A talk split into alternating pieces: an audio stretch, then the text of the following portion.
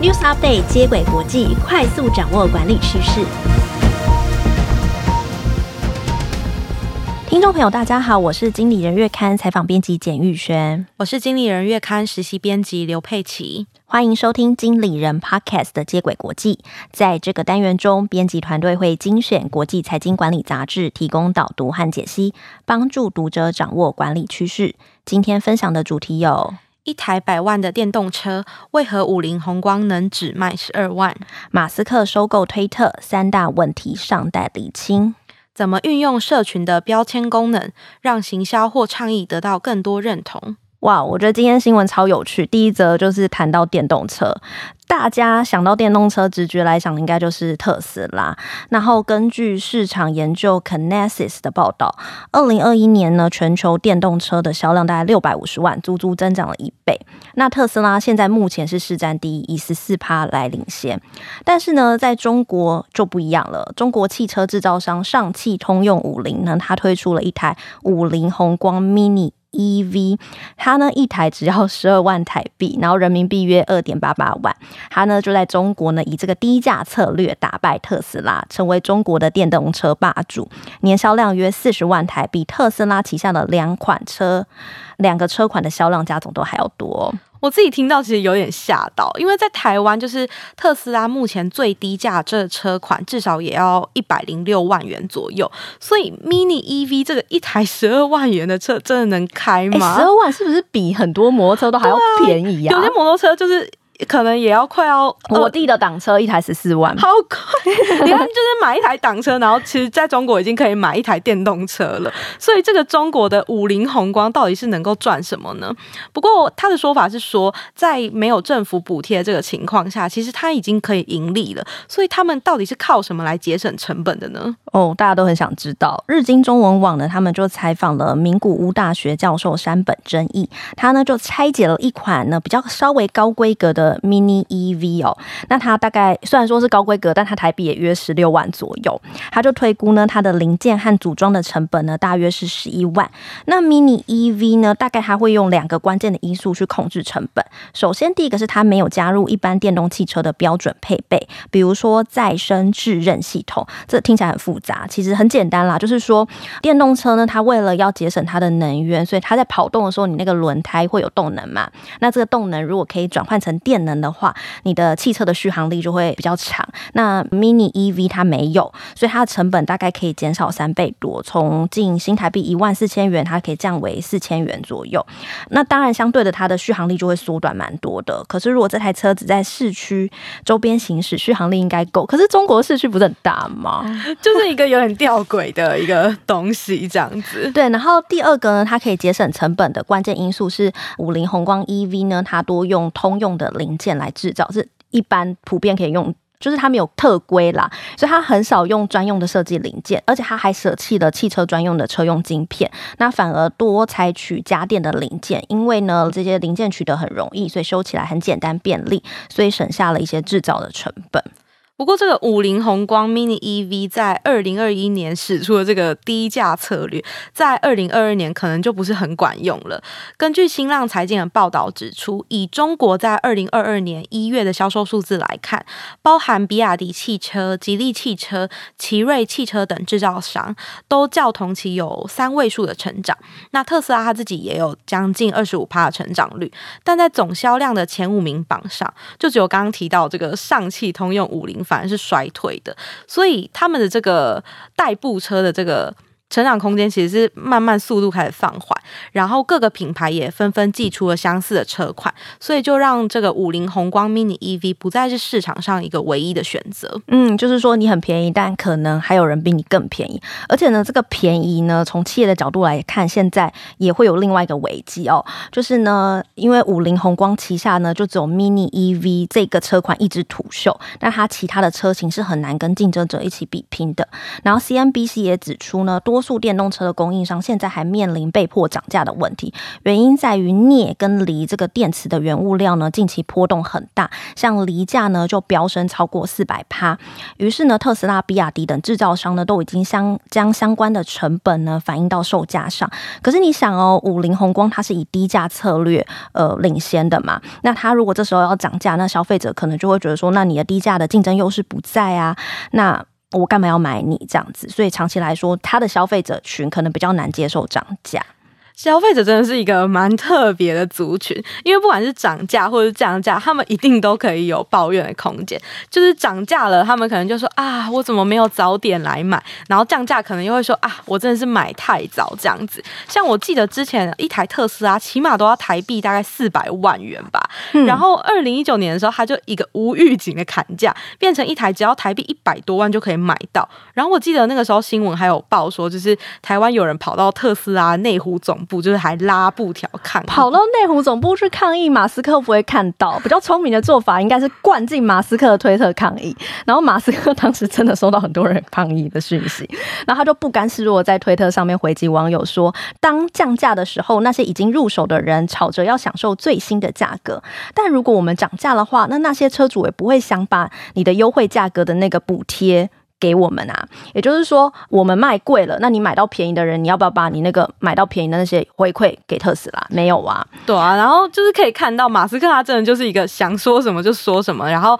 他也没有在管他就是讲的话会不会让消费者不买啊。不买单啦，所以今天第二则新闻我们要聊的就是马斯克他花四百四十亿美元收购推特，那往后推特到底应该由谁来领导呢？嗯，其实上一集我们就讨论过，就是马斯克他想要收购推特这件事情。那当然，推特也是他用来跟网友亲密互动的工具哦。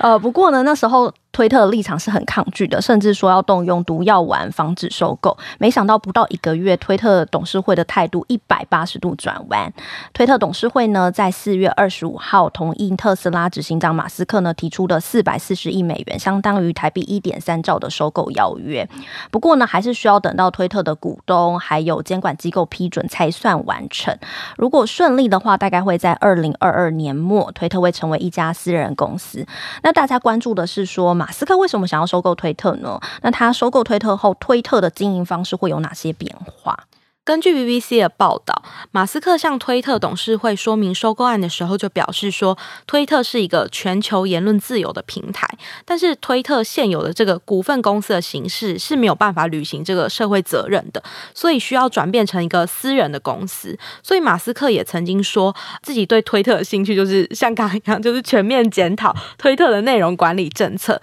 然后让推特变成一个自由言论的平台。所以他收购推特时就有承诺说，他要减少内容的管制，然后去提升整体的言论自由。哦，我光想就是都不要管制吗？就不要管制的情况下，可能会有一些问题，比如说仇恨啊、假新闻啊、暴力的言论啊，甚至会操纵选举啊，这个的事情可能就会出现在推特上。像之前美国前总统川普就因为煽动暴力啊，他就被推特停用了账户。因为我们平常在 FB 上面好像也蛮常会有这个。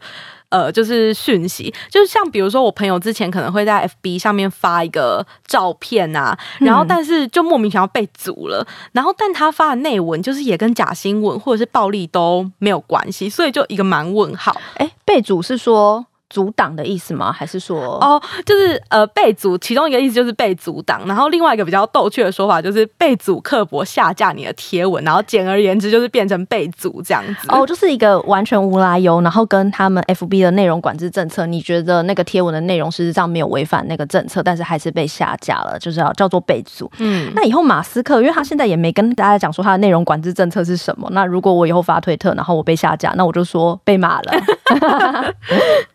所以，那么马斯克他想要放宽言论之后，从这边可以知道，就是他没有一个明确的规范。那大家还会问说，哦，那川普呢？他原本被推特下架，他现在可以拿回他的封锁账号吗？那除了内容管理的态度不明确之外，那推特还有哪些变化值得关注呢？呃，根据 BBC 的报道，第二个变化呢，就会是马斯克他不要广告，因为他认为如果推特要依赖广告收入生存的话，企业他支配公司的权力可能就会更大。不过，推特目前有九十趴的收入都是来自广告，所以如果取消广告营收的话，推特还活得下去吗？就是一个问号。所以，马斯克他之前有表示说，推特他可能会。更倾向用付费订阅的这个商业模式，但只要使用者没有持续成长的话，这个订阅模式要形成其实也是蛮困难的。然后上周最新的消息就是，《华尔街日报》指出，马斯克他告诉潜在投资人，他计划收购推特，最快是能够三年内就让推特重新 IPO 上市。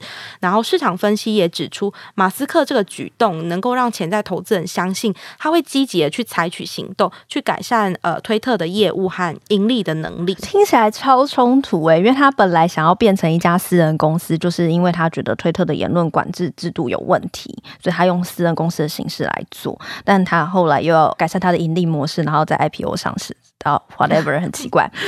所以可见现在的推特的变化是不大明确的哦。那第三个变化跟大家分享一下，就是大家不确定说这个推特私有化之后呢，要由谁领导。推特创办人杰克多西卸任之后，他现任执行长。阿格拉瓦尔，他上任仅仅五个月，他就被迫要跟马斯克打交道。然后根据彭博的报道，阿格拉瓦尔呢就向员工表示说，在收购交易以前呢，推特仍会照常的营业，但是没有明确的说明交易后呢会由谁继续，他是否要继续掌舵。那其他的影响当然还有哦员工权益啊，然后还有股东会的组成，这些都是并购过程中会出现的问题。呃，建议大家可以去听第五十五集，因为经理人月刊刚好在六月。号主题有介绍并购的方式和整合的问题。呃，虽然我自己是没有在使用推特的习惯，不过我其实会蛮好奇，说就是推特在被马斯克买走之后，到底会产生什么样的变化？那如果它的功能更好用，我其实也有可能考虑去转用来试试看。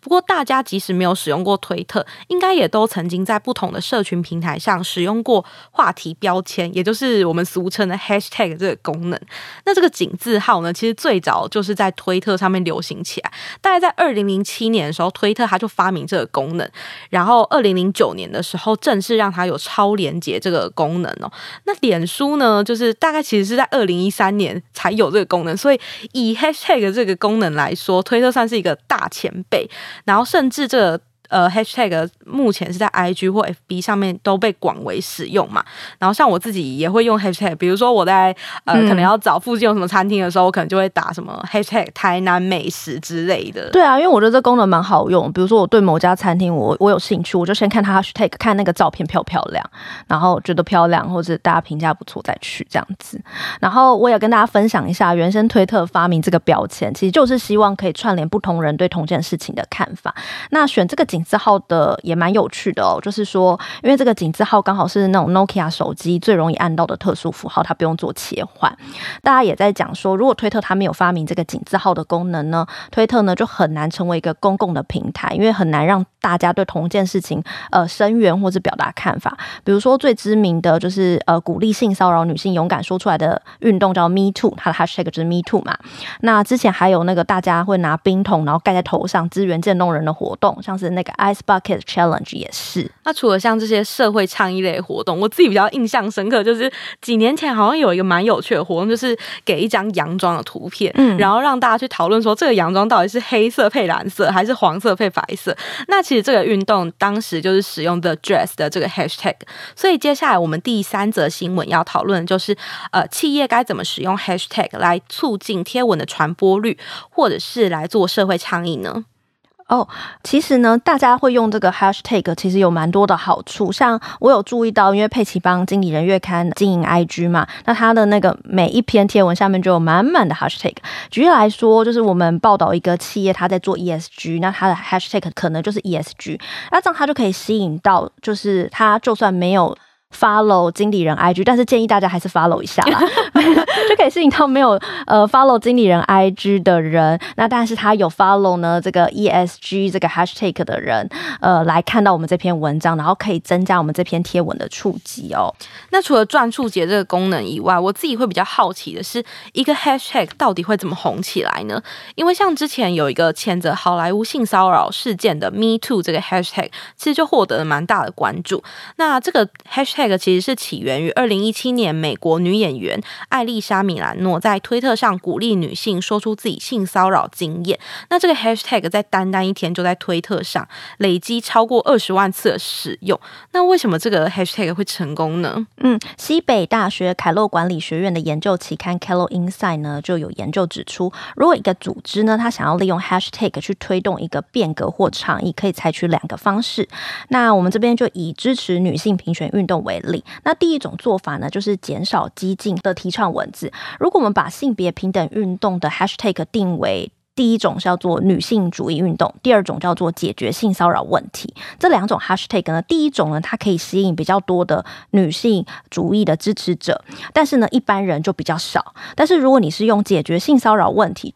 的这个 hashtag 的话，自认为是女性主义的支持者的支持度反而会比较降低，但他一般人的分数会提高。从这个研究，我们就可以发现说，当你倡议的议题你没有被贴上特定的身份或更激进的 hashtag 的时候，你就可以吸引一般人更加支持。我觉得这个概念蛮有趣的，因为如果是女性主义者这个 hashtag 的话，它其实是比较带有明确的身份立场。因为直觉来想，女性主义者这个 hashtag 好像支持的人就只有女性嘛，然后男性就很自动的被排除在外，或是对我自己来说，女性主义这个词比支持性骚扰运动啊，或是 Me Too 来讲更难懂一点点，所以我可能会支持这个事件本身，而不是去选择呃就是站边立场，有点像是对事不对人这个概念。所以如果你的 hashtag 是比较中性一点的用词，反而是能够吸引到更多人来参加这个倡议。那第二个换取网友支持的方法是什么呢？第二个方法就是可以利用人们对这个组织的认同。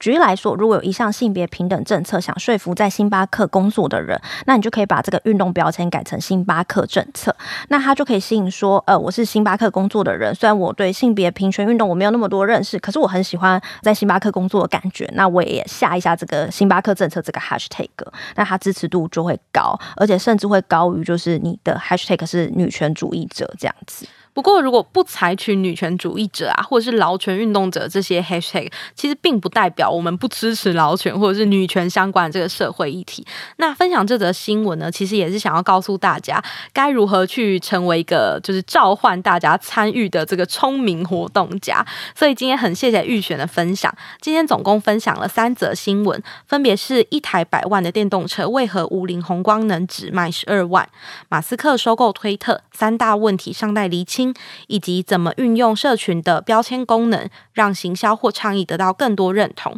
听众朋友，如果喜欢经理人 Podcast 的内容，欢迎订阅经理人月刊 Podcast 频道，每周一四都有节目更新哦。以上内容由吴美心、丁维玉编译整理，简玉轩、刘佩琪制作。谢谢大家收听，经理人接轨国际，下回再见，拜拜。